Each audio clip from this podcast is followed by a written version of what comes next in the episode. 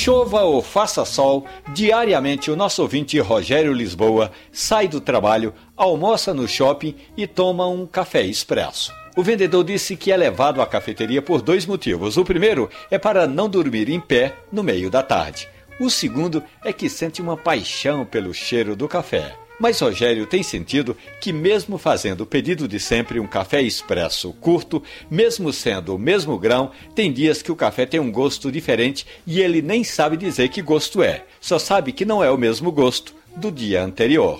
É, Rogério, com o passar do tempo, a gente vai descobrindo que diferentes fatores, como o clima, a temperatura da água, a mão do barista, até a temperatura da xícara, podem influenciar para que o café de ontem seja diferente do café de hoje. São constatações que chamamos de sensoriais. O sistema nervoso manda informações e você chega a conclusões diferentes de um dia para outro.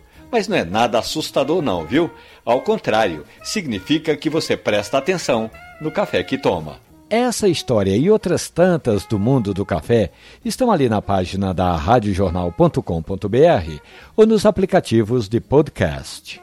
Café e Conversa. Um abraço, bom café.